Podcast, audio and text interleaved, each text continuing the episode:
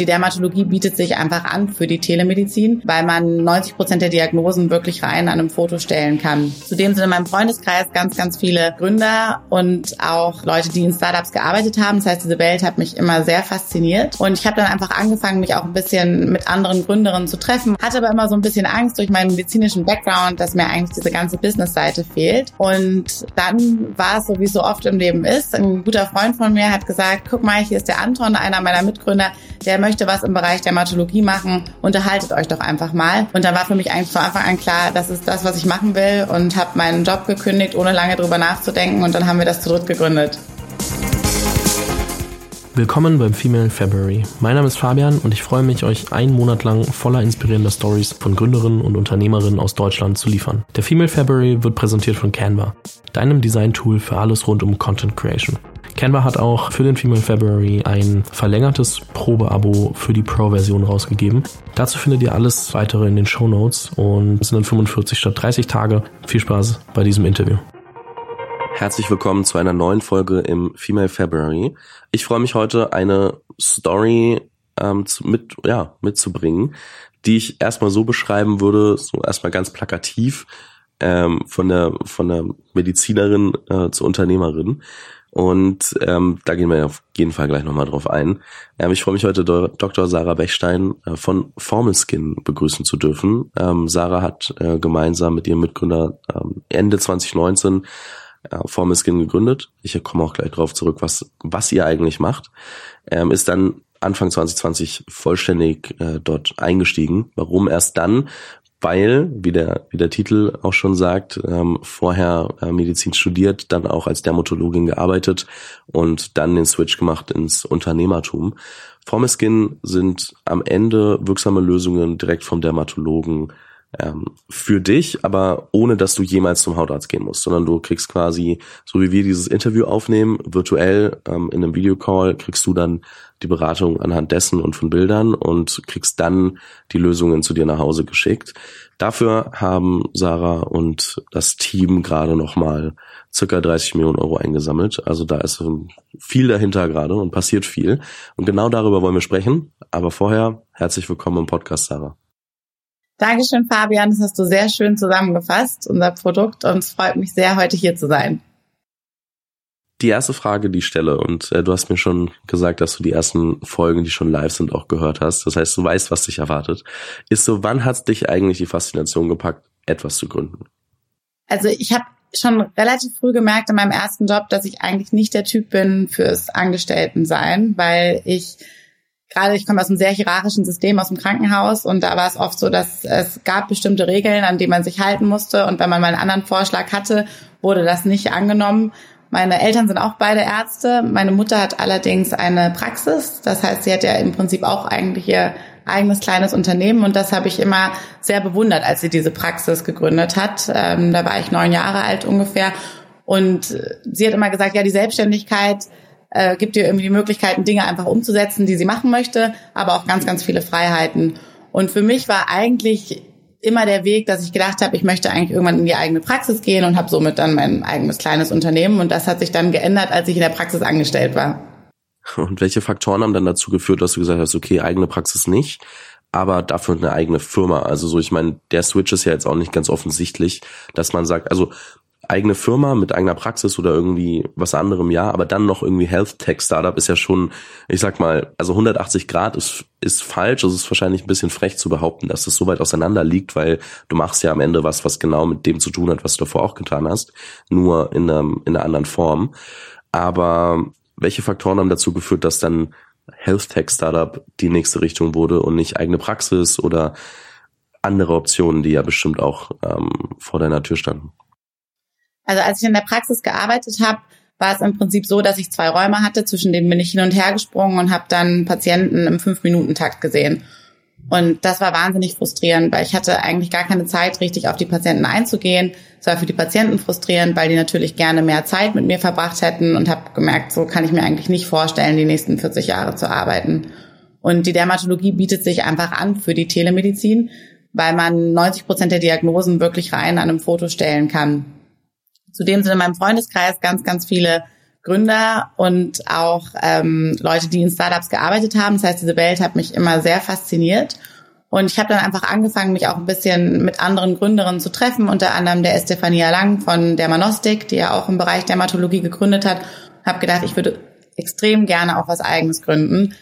Hatte aber immer so ein bisschen Angst durch meinen medizinischen Background, dass mir eigentlich diese ganze Business-Seite fehlt. Und dann war es so, wie es so oft im Leben ist. Ein guter Freund von mir hat gesagt, guck mal, hier ist der Anton, einer meiner Mitgründer, der möchte was im Bereich Dermatologie machen. Unterhaltet euch doch einfach mal. Und dann haben wir uns unterhalten. Relativ schnell habe ich dann auch den Flo kennengelernt, ähm, der dritte Mitgründer. Und dann war für mich eigentlich von Anfang an klar, das ist das, was ich machen will und habe meinen Job gekündigt, ohne lange drüber nachzudenken. Und dann haben wir das zu dritt gegründet. So kann es dann irgendwann mal gehen, ne? wenn man so grobe Gedanken hat und dann weiß, wonach man eigentlich sucht, dann führt dann doch oft das eine zum anderen, gerade wenn man irgendwie in dieser Gründerszene mal ausspricht, was man eigentlich sucht. Ja, genau. Das Netzwerk ist ganz, ganz wichtig. Da kommen wir später nochmal drauf. Ähm, auf jeden Fall mega spannend. Die erste Frage, die sich, glaube ich, stellt für jeden, der das das erste Mal hört, und da geht es dann doch kurz auf die, auf die thematische Sache, wo, womit ihr euch eigentlich beschäftigt. Geht da was verloren, wenn ich ähm, einfach nur ein Foto hinschicke oder mal kurz mit dem Arzt über Video telefoniere? Oder ist es wirklich ein Feld, wo man das so gut abbilden kann, ähm, also was sind da die Erfahrungswerte jetzt auch, wo man da mit der ersten Idee mal losgelaufen ist und gesagt hat, okay, wir glauben, dass das gut funktioniert. Wie ist das denn jetzt mal ähm, zwei Jahre später, wenn man sich das anschaut? Also aktuell spezialisieren wir uns ja auf die Behandlung von Hautunreinheiten, Akne, Melasma und Rosatia. Das heißt, es sind alles Hautbeschwerden, die im Gesicht zu sehen sind.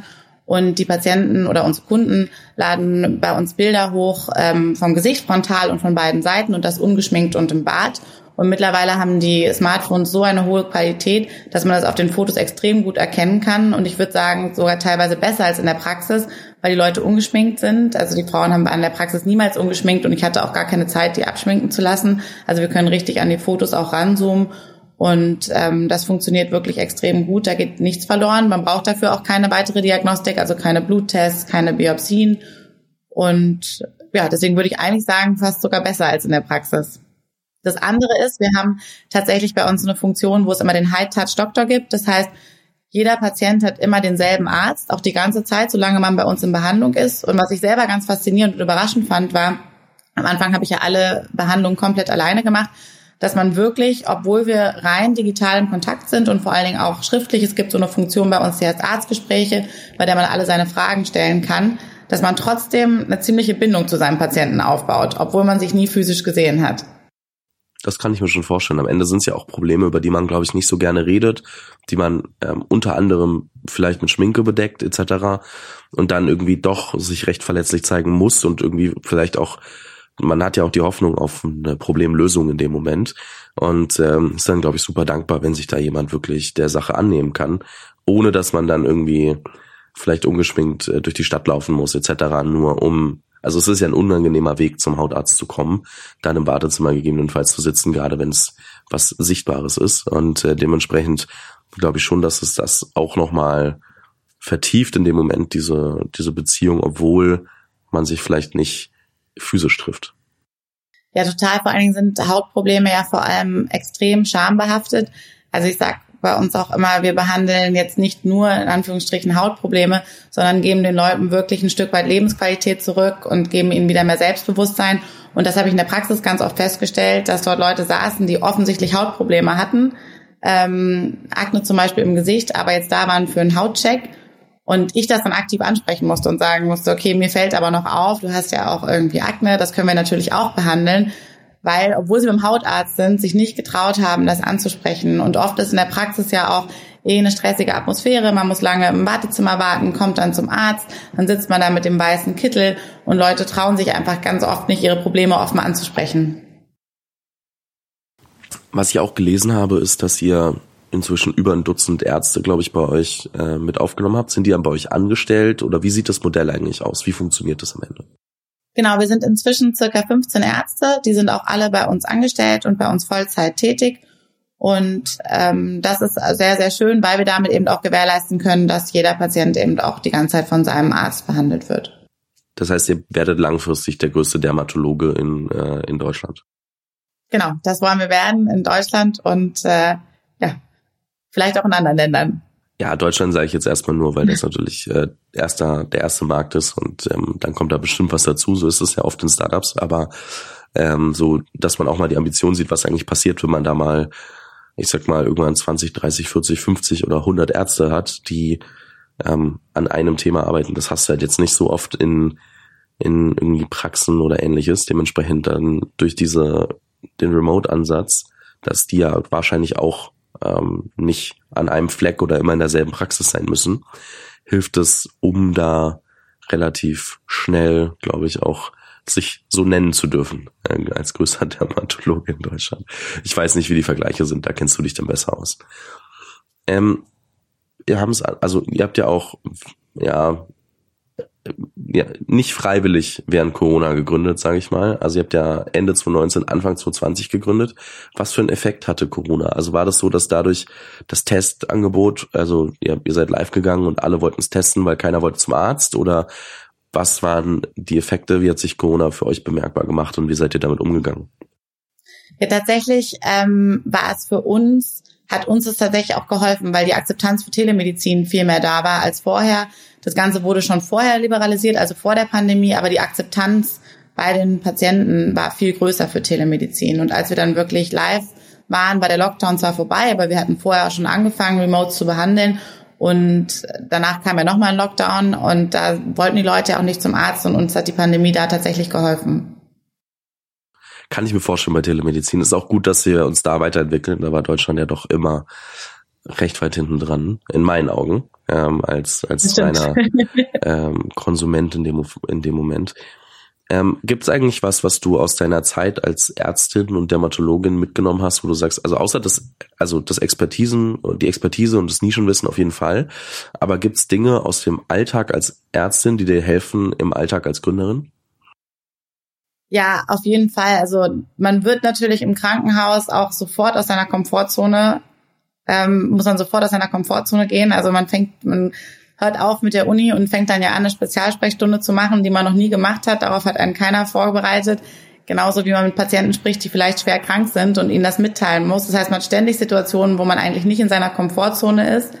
Das andere ist, man lernt relativ schnell nicht aufzugeben und äh, kein Nein zu akzeptieren. Denn es ist ja alles noch sehr rückschrittlich im Krankenhaus. Das heißt, man arbeitet noch mit Telefonen und Piepern und ist oft auch auf die Hilfe von anderen Fachrichtungen angewiesen. Also zum Beispiel habe ich in der Dermatologie manchmal jemanden liegen, der auch Herz Herzprobleme hat.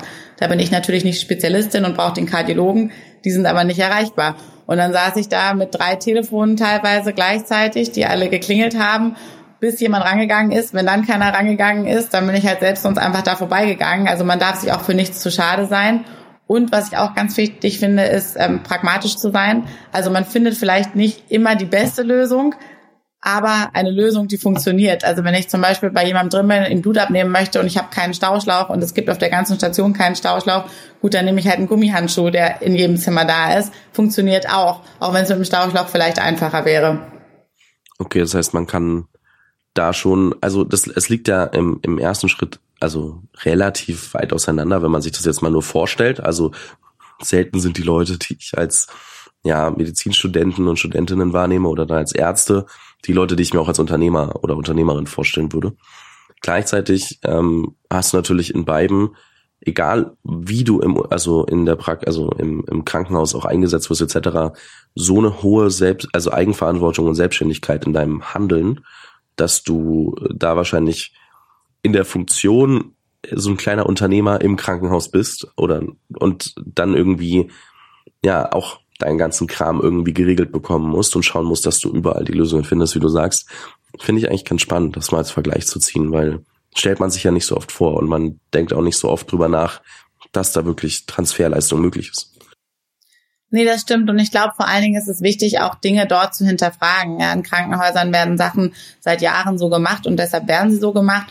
Und da gibt es tatsächlich wenige Leute, die diese Sachen auch in Frage stellen. Und ich glaube, das zeichnet dann auch die Unternehmer aus, weil nur weil man jetzt seit 15 Jahren irgendwas so macht, kann es sich ja dann trotzdem auch irgendwann ändern. Und die Medizin ist zwar in der Digitalisierung rückschrittlich, aber es kommt immer mehr dahin und auch die, ja, die Liberalisierung hat ja stattgefunden. Man muss ja sagen, vor fünf Jahren hätten wir gar nicht gründen können, weil Telemedizin einfach nicht erlaubt war in Deutschland. Das stimmt natürlich. Jetzt mal eine andere Frage. Du hast gesagt, anfangs hast du noch die ähm, ganzen äh, Diagnosen etc. selbst gemacht. Jetzt habt ihr heute ein Team aus ähm, 15 Ärzten und ich kann mir vorstellen, dass du da so eine Supervisory-Rolle hast und irgendwie guckst, dass alle alle machen und du auch wahrscheinlich guckst, dass du, dass ihr neue Ärzte ähm, findet, die die mit euch arbeiten wollen.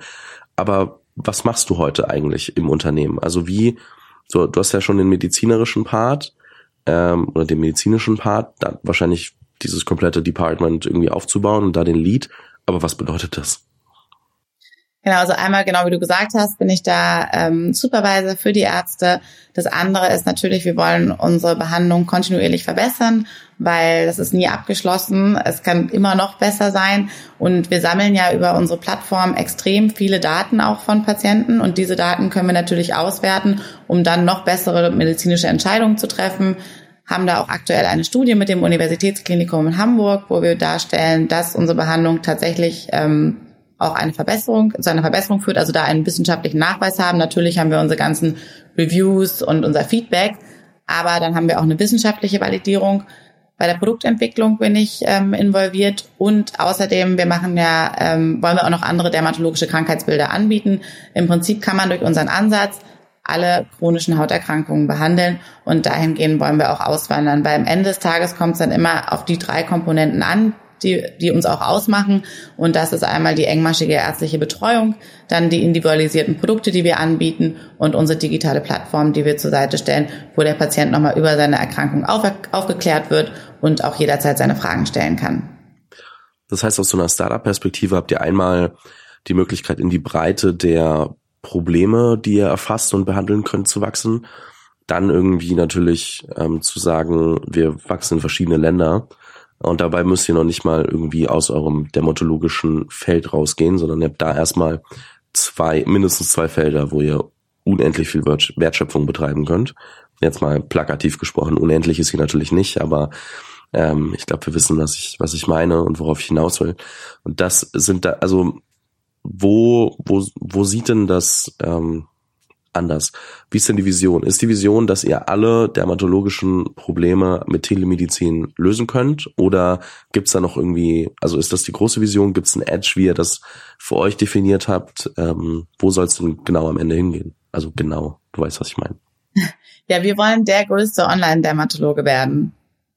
Und das ist unsere Vision und das ja, kann sich natürlich auch noch weiter ausweiten. Aber ja, also im Prinzip der größte Online-Dermatologe. Das ist ein Statement. Das äh, kann man, glaube ich, erstmal erstmal so stehen lassen. Ähm, wie ist denn der Markt allgemein Telemedizin? Entwickelt sich da gerade super viel, auch weil wir Corona hatten oder haben und ähm, dementsprechend äh, eh Lösungen brauchten über die letzten zwei Jahre oder also jetzt gar nicht nur dermatologisch, sondern allgemein Telemedizin. Was was passiert da? Also wo steht Deutschland da inzwischen? Also es gibt natürlich ganz viele Telemedizin-Anbieter jetzt in Deutschland. Ähm, da gibt's ja Krü, es gibt auch Online-Dermatologen wie Dermanostik. Ich bin der festen Überzeugung, die Medizin wird sich in allen Bereichen in den nächsten zehn Jahren komplett verändern und muss sie auch, weil wir haben eine große strukturelle Unterversorgung. Es gibt zu wenig Fachärzte, gerade in den ländlichen Gebieten. Wir bilden nach wie vor zu wenig Ärzte aus. Es gehen wahnsinnig viele Ärzte in Rente und im Prinzip alle Krankheitsbilder, wo man nicht unbedingt den physischen Arzt-Patienten-Kontakt braucht, also keine Diagnostik machen muss, die äh, wie eine Blutabnahme oder so. Vielleicht, also ich bin mir sicher, das ist auch irgendwann ähm, anders möglich, als dass man immer beim Arzt ist. Aber dass man das im Prinzip telemedizinisch abdecken kann. Und viele Telemedizin-Anbieter machen es ja so, dass man im Prinzip eine Videosprechstunde macht oder ähm, Fotos einschickt. Was uns ausmacht, ist, dass wir tatsächlich eben die Telemedizin mit der Behandlung kombinieren. Also man bekommt dann direkt seine Behandlung auch nach Hause geschickt. Das heißt, man muss auch nicht nochmal irgendwie extra in die Apotheke gehen, sondern es muss sich um nichts kümmern. Das heißt, das Abo für meine, ähm, für meine Hautgesundheit. Ganz genau, so dass man sich auf andere Dinge fokussieren kann und sich um seine Haut keine Sorgen mehr machen muss. Guter Punkt. So, jetzt haben wir mal den, den äh, dermatologischen inhaltlichen Part ähm, ich sag mal, abgeschlossen. Kommen wir bestimmt in einer gewissen Form wieder darauf zurück. Aber Jetzt bist du als Medizinerin ähm, und als Ärztin dann ins Unternehmertum gerutscht, hast vorher bei deiner Mom gesehen, ähm, wie es aussehen kann, wenn man eine eigene Praxis hat, hast dann in der Praxis, in einer Praxis gearbeitet, hast gesagt, ah, vielleicht doch nicht. Gibt es etwas, was du gern früher übers Gründen gewusst hättest, wo du sagst, ah, wenn ich das noch gewusst hätte, hätte ich es vielleicht früher gemacht, hätte ich später gemacht. Ähm, was, was fällt dir dazu als erstes ein? Ja, also ich muss sagen, das war am Anfang auch eine extreme Umstellung für mich. Also ich habe ja, kann mich noch ganz genau erinnern, wie ich ankam, hatte dann meinen Laptop und ich wusste am Anfang gar nicht, was mache ich denn jetzt eigentlich den ganzen Tag, weil ich vorher ja auch nie so gearbeitet habe und auch diese ganzen Meetingstrukturen und sowas nicht kannte. Ich glaube, was ich gerne vorher gewusst hätte und worauf ich auch nicht richtig darauf vorbereitet wurde, obwohl ich im Krankenhaus natürlich auch ein Team hatte, ist, wie wichtig eigentlich ähm, Leadership ist und wie wichtig es ist, dass man seine Mitarbeiter feedbackt und auch explizit feedbackt, damit wirklich auch in alle, alle in eine Richtung ziehen. Weil sonst hat man das Problem, und das ist mir auch schon passiert, dass ähm, einem selber die Vision ganz klar ist und denkt, das muss doch allen anderen auch klar sein. Aber das ist es natürlich nicht, wenn man äh, sich nicht, das nicht richtig kommuniziert. Und da muss man sehr, sehr viel Zeit ähm, reinstecken, wirklich gute Leadership zu machen, Coachings zu machen und das hört auch nie auf man dreht sich halt doch oft im eigenen Kopf und äh, das kriegen halt dann viele Leute nicht mit. Man vergisst dann, was man eigentlich mal nach außen gegeben hat als äh, Vision und wie man das dann immer wieder in kurzen Sätzen zumindest mit dem Kontext, den man im Kopf hat, runterbricht. Aber dass der Kontext bei den anderen vielleicht noch nicht da ist, ist halt oft was, was man vergisst. Da muss man schon immer wieder schauen, dass man genug mitliefert und immer wieder, wie du sagst, schaut, dass alle an einem Strang ziehen und ähm, auch Unklarheiten irgendwie aus dem Weg räumen. Aber es ist super schwer, weil man es, man kriegt es auch nicht die ganze Zeit gesagt, weil ich meine, die Leute denken ja auch, sie verstehen die Vision. Man muss dann immer schauen, ist deren Bild von der Vision dasselbe wie meines und wenn nicht, wo liegt eigentlich der Fehler? Also was habe ich falsch kommuniziert? Was kann ich besser machen? Da muss man sich, glaube ich, immer wieder an die eigene Nase fassen und immer wieder kontrollieren, gucken, kann ich was besser machen? Wo kann ich das nochmal anders darstellen? Und ich glaube, nur das hilft als Konsequenz und als Kontinuität. Genau, und wie wichtig dann auch ja eigenes Feedback ist und Reflexion. Also Anton, Flo und ich, wir feedbacken uns regelmäßig und ähm, ehrliches Feedback tut ja auch manchmal sehr weh. Aber das muss auch sein, denn nur so kann man wirklich auch besser werden und über sich hinauswachsen. Das auf jeden Fall. Und das ist auch was, was im Team oder gerade im Gründerteam super wichtig ist, weil sonst, äh, wenn man sich die Dinge nicht an den Kopf werfen kann und nicht drüber reden kann, dann äh, staut sich das so lange auf, bis gar nichts mehr geht. Und äh, das ist natürlich der Worst Case für jede, für jede Firma. Jetzt machen wir mal einen Schritt weiter und zwar in die Community Corner, powered by LinkedIn. Die kennst du noch nicht. Ähm, die hast nämlich die, die ersten Folgen haben die noch nicht, aber LinkedIn ist als Partner mit dazugekommen und da geht es so ein bisschen drum, die Frage, also es muss gar nicht um LinkedIn gehen, aber es geht so ein bisschen um die Frage, welche Rolle Netzwerk spielt, weil du hast es vorhin auch schon angesprochen und ich habe gesagt, wir kommen darauf zurück, dass ähm, Netzwerk und die richtigen Leute auch so ein bisschen dazu geführt haben, dass es dich recht schnell zu den richtigen Leuten ähm, gebracht hat, ähm, zu den Mitgründern, zu wahrscheinlich dann auch äh, über Umwege dann zu Investoren etc. Und wie oder wann hat das begonnen, dass du dich, also warst du schon als als Ärztin sehr viel mit Gründern in Berlin unterwegs oder wo hast du all die Leute kennengelernt und wo hat das eigentlich mal begonnen? Durch meine Schulfreunde, mit denen ich immer im Kontakt war, die dann tatsächlich in der Startup-Szene unterwegs waren. Und äh, die habe ich oft in Berlin gesehen und die waren in Startups gearbeitet und dann habe ich die Gründer kennengelernt. Also im Prinzip dadurch. Und ich bin ein Mensch, bin sehr extrovertiert. Ich liebe es, unter vielen Menschen sein. Ich liebe es auch ständig, Leute, neue Leute kennenzulernen. Dafür ist Berlin, finde ich ja eigentlich perfekt. Und da ist es, glaube ich, ganz wichtig, sich auch immer auszutauschen, wenn man irgendwas Spannendes findet oder jemanden spannend findet und da auch in Kontakt zu bleiben, weil sich aus sowas immer irgendwas ergeben kann. Das auf jeden Fall. Ähm, ich wünsche, also gut, ähm, ich meine, ich habe, glaube ich, keine Schulfreunde, die ähm, in Startups nach Berlin gegangen sind. Ähm, aus, aus dem kleinen Fürth gab es das nicht ganz so häufig, aber irgendwie habe ich meinen Weg auch dahin gemacht. Also schon gar nicht so schlecht. Und ähm, finde ich aber faszinierend. Ne? Also es über ganz viele verschiedene Situationen sein kann. Ne? Dass man irgendwie sagt, ich studiere Medizin, sehe aber parallel, dass Leute nach, also in Berlin Startups gründen, in Startups arbeiten und habe dann ähm, die Möglichkeit, da einfach trotzdem in eine andere Welt zu blicken und egal wie viel Stress ich habe im Studium, in der Arbeit, ähm, trotzdem auch noch das Interesse daran, das kennenzulernen. Da muss man ja auch irgendwie offen für sein, weil ich glaube, man unter, also keiner von uns weiß, wie hart es dann doch wirklich ist, äh, als, als Ärztin zu arbeiten und wie viel dazu gehört. Und äh, auch Medizinstudium schien mir jetzt kein Klacks zu sein, wenn ich das so bei anderen beobachtet habe. Dementsprechend, da muss man es schon wollen, dass man auch die, die andere Parallelwelt miterlebt. Ja, total. Man muss ein Grundinteresse haben. Und ich glaube aber das andere, was ich zumindest erlebt habe, ist, dass die meisten Gründer und Gründerinnen eigentlich auch extrem supportive sind. Also ich hatte vorher Nestefania erwähnt, sie habe ich über eine Freundin kennengelernt. Wir haben uns dann in Düsseldorf getroffen und haben uns ganz, ganz eng ausgetauscht und äh, wir sehen uns gegenseitig auch überhaupt nicht als Konkurrenz, weil wir machen ja was komplett unterschiedliches, würde ich sagen, auch wenn wir beide im Bereich der Dermatologie sind. Aber da, dass man auch nie davor scheuen sollte, Leuten Fragen zu stellen und auch nach Hilfe zu fragen. Das auf jeden Fall. Ich meine, wir kannten uns auch nicht. Ich habe dich einfach angeschrieben, meinte, hey, hast du Lust dabei zu sein? Weil mir mehrere Leute empfohlen haben, mich mit dir zu unterhalten.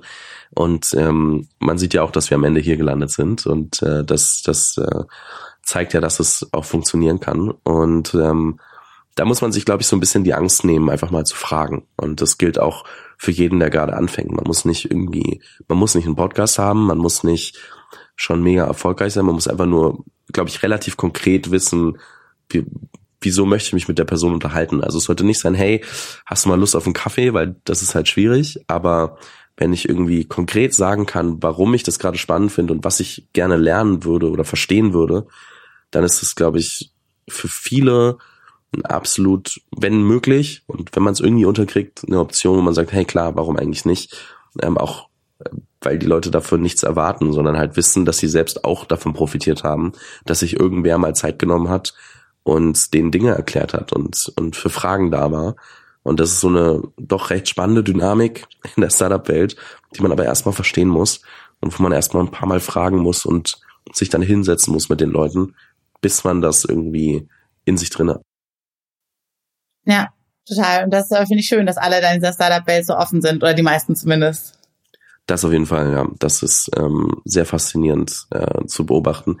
Aber auch äh, schwer zu begreifen, wenn man nicht drinsteckt. Also das, das weiß ich schon auch. Ich habe sehr lange gebraucht. Ähm, ich habe irgendwann ganz am Anfang mal ein Interview mit Daniel Kraus von Flixbus gemacht. Dann haben wir beide festgestellt, dass wir aus Fürth kommen. Dann hatte ich 30 Minuten für das Interview und dann habe ich irgendwann geschrieben, hey du, ich bin demnächst mal wieder in Fürth. Ich habe da nicht mehr gewohnt, aber war dann dort oder bin dann extra, habe einen Termin ausgemacht, bin extra dafür nach Fürth gefahren. Und dann haben wir uns zwei Stunden auf einen Kaffee getroffen an einem Wochenende. Und ich war so, was zur Hölle ist denn jetzt hier passiert? Weil ich dachte wirklich, dass ich halt auch wieder so 20, 30 Minuten Zeit dann habe, weil ich das nur so kannte von den Interviews. Und dann auf einmal haben die Leute sich Zeit genommen und haben sich allen Fragen gestellt. Da habe ich so gefragt, ja, wie oft triffst du dich denn eigentlich mit Leuten wie mir? Also so, ich war ganz am Anfang, ich war 19, kam eigentlich aus der Schule, habe seit drei, vier Monaten einen Podcast gemacht. Und das war 2016, Ende 2016, Anfang 2017 ja noch kein Riesending. Podcasts waren damals ja noch nicht mal bekannt. Keiner wusste, was das ist. Und dann hatte ich irgendwie das Glück, dass er mir gesagt hat, hey du, ich würde mich auch öfter mit jungen Leuten zusammensetzen, aber mich fragt halt niemand. Und da habe ich überlegt, was das bedeutet und ähm, habe verstanden, dass die Leute, die sich irgendwie online aufplustern und irgendwie ähm, sie selbst das Business sind und versuchen irgendwie, keine Ahnung, Coachings oder was auch immer zu verkaufen, schwierig sind, weil die ja wollen, dass du Geld ausgibst, um Zeit mit ihnen zu verbringen und die Leute oder von ihnen lernen zu können. Und die Leute, die wirklich was schaffen und Businesses bauen, wo sie nur dahinter sind, als, also nur in Anführungszeichen, die nehmen sich gerne die Zeit, weil die werden auch gar nicht so bombardiert, weil die bauen ja im Hintergrund irgendwelche Marken auf, wo du das Endergebnis siehst, aber gar nicht weißt, wer ist dafür verantwortlich. Und wenn du dann von denen lernen möchtest, dann haben die auch Lust, sich mit dir zu unterhalten. Aber dass ich die Dynamik äh, verstanden habe, liegt eigentlich nur daran, dass sich jemand mal Zeit genommen hat, mir das zu erklären, weil äh, oder zu sagen, hey du, ich würde mich auch öfter mit Leuten treffen. Und ich habe dann echt lange in Podcast gesagt, hey, einfach Daniel Kraus schreiben, dass Fabian gesagt hat, ähm, ich soll mich melden und ich hätte ein paar Fragen und es hat sehr lange funktioniert. Irgendwann hat er gesagt, kannst du es bitte nicht mehr erzählen? Hm, aber so zwei Jahre oder so hat's geklappt. ja, zwei Jahre ist ja dann schon eine lange Zeit auch. Ja, das stimmt. Also da merkt man dann, dass ähm, es ein bisschen gedauert hat, bis Leute das auch, auch wirklich machen. Ähm, Lasst uns mal einen Schritt weitergehen. Wir haben festgestellt, ein Netzwerk ist super wichtig. Wir haben über super viele positive Dinge in eurer Journey gesprochen. Aber ich kann mir nicht vorstellen, dass alles nur glatt gelaufen ist Dementsprechend muss ich jetzt mal ein bisschen nach Hindernissen fragen.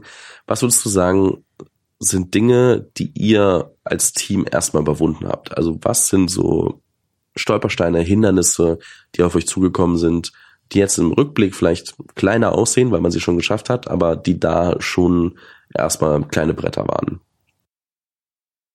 Also am Anfang haben wir natürlich auch sehr, also als wir auf den Markt gekommen sind, hatten wir deutlich weniger ähm, Formulierungen, die wir angeboten haben, als auch jetzt. Dann haben wir relativ schnell festgestellt, okay, ähm, es melden sich bei uns auch Leute an mit zum Beispiel perioraler Dermatitis. Das kann aussehen wie eine Akne, das konnten wir nicht behandeln. Da haben wir dann relativ schnell darauf reagiert und das dann auch mit äh, angeboten.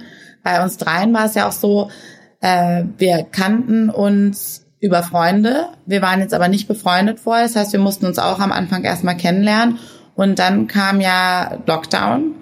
Und ähm, das war für uns aber eine ganz intensive Zeit, weil wir dann also wir haben uns zu dritt immer getroffen, haben dann aber auch angefangen, unsere Wochenenden miteinander zu verbringen, weil wir haben, wir waren ja dann unsere Kontaktperson.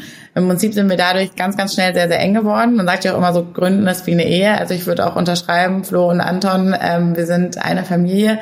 Aber natürlich sind wir auch aneinander geraten, ja. Und man muss sich da, glaube ich, erstmal richtig kennenlernen und dann auch wirklich sich die Zeit nehmen und ähm, Sachen aufarbeiten und dann sich auch blind vertrauen. Und ich glaube, das ich vertraue beiden blind, ich würde sagen, sie mir auch. Aber das ist natürlich was, was nicht von vornherein gegeben ist und sich auch erstmal aufbauen muss. Was würdest du sagen, sind die wichtigsten Faktoren, dass es funktioniert? Also welche Prinzipien liegen dem Ganzen zugrunde, dass es am Ende so eine Vertrauensbasis auch entstehen konnte? Was bei uns sehr schön ist, finde ich, wir sind ein sehr diverses äh, Gründerteam. Wir sind alle auch in unserer Persönlichkeit komplett unterschiedlich, ähm, was uns aber auch sehr schön ergänzt. Und ich glaube dann einfach, ja, planlose Ehrlichkeit, Konflikte sofort ansprechen, also wirklich in den Konflikt zu gehen und das nicht in sich anzustauen, weil sonst ist genau das, was du vorhin beschrieben hast, sonst frisst man das in sich rein und irgendwann eskaliert es und man kann nicht mehr richtig miteinander reden. Und auch in Situationen, wenn irgendwas nicht gut läuft oder für einen sich jetzt nicht gut anfühlt, das auch sofort anzusprechen, damit gar nicht erst so ein Konflikt entsteht. Und das musste ich zum Beispiel auch erstmal lernen, weil ich das in meinem hierarchischen System nicht gewohnt war, überhaupt so in den Konflikt zu gehen, weil da habe ich eigentlich immer nur geschwiegen. Und äh, das musste ich erstmal lernen. Und jetzt mittlerweile ist das für uns ganz normal und es ist auch gut, wenn wir Konflikte haben, weil wir daraus ja wieder lernen können. Es ist auch so gar nicht natürlich, ne? Also so Sachen direkt anzusprechen, direkt irgendwie in Konflikt zu gehen. Es gibt echt wenig Menschen, die das direkt machen, so als eine Personality Trait. Man muss sich das schon wirklich antrainieren und sagen, hey, darauf wollen wir uns immer wieder berufen, dass wir das machen, weil sonst kann das nicht funktionieren. Es ist echt ähm, faszinierend, wie viel ja, Eigenmotivation und, und äh, persönliches Wachstum und Aufwand da drin steckt, dass das überhaupt so funktionieren kann. Sehr, sehr spannend. Eine letzte abschließende Frage habe ich noch. Ah, wobei, nee, doch, eine letzte. Und zwar, wenn du jetzt, ähm, so wie ich vorhin beschrieben habe, dass ich mich mit, mit Daniel Kraus betroffen habe, ähm, ganz am Anfang meiner Zeit, wenn du jetzt jemanden hast, äh, der oder die zu dir kommt und sagt, hey, ich überlege gerade zu gründen, gibt's Dinge, die du mir mit auf den Weg geben könntest? Was wären so die ersten Dinge, die du sagen würdest? Also auf jeden Fall am Anfang geduldig sein. Das ich bin ähm, jemand, der sehr ungeduldig ist. Und als ich mir dann überlegt hatte, ich möchte gründen, wollte ich das am liebsten auch sofort und dann auch sofort alles und alles perfekt. Aber so ist es eben nicht. Das erfordert seine Zeit. Und auch äh, das Produkt, was man am Anfang rausbringt, ist mit Sicherheit auch nicht das perfekte Produkt, denn sonst kommst du nie auf den Markt. Aber du hast die Chance, äh, dich da stetig zu verbessern. Dann sich nicht davon einschüchtern zu lassen, wenn andere Leute deine Idee nicht gut finden. Also ich habe von Anfang an auch Dermatologen mit eingebunden, das war mir auch ganz wichtig. Wir sind auch im engen Austausch mit dem Berufsverband der deutschen Dermatologen, aber ich habe da eigentlich nur Kritik bekommen am Anfang. Mein alter Chef hat zu mir gesagt, ja, Frau Bechstein, was denn das für eine Idee? Also der Arzt braucht doch seinen Patienten, wen wollen Sie denn da behandeln? Also das können wir doch auch machen.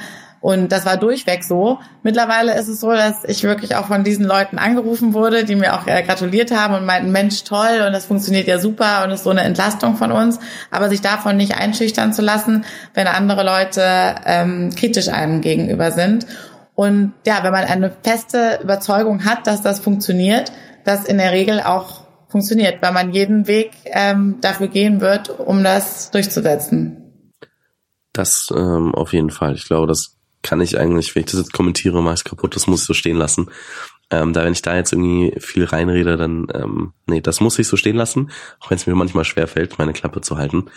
Ähm, finde ich finde ich ein sehr sehr gutes ähm, abschließendes äh, Statement und ähm, muss an der Stelle einfach mal Danke sagen äh, für deine Zeit, für deine ganzen Insights und ähm, bin sehr gespannt, ähm, wo das noch hinführt. Ich glaube, auf dem Weg zur größten Online-Dermatologie ähm, werden wir uns nochmal hören, äh, hoffentlich äh, in dem Podcast. Und ähm, ja, ich wünsche weiterhin viel Erfolg. Vielen lieben Dank dir und ähm, bis bald. Dankeschön, hat sehr viel Spaß gemacht.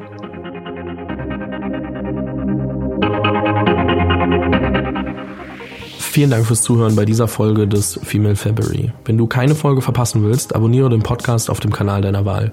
Falls du selbst eine Story zu erzählen hast, poste diese gerne auf Instagram oder LinkedIn mit dem Hashtag Female.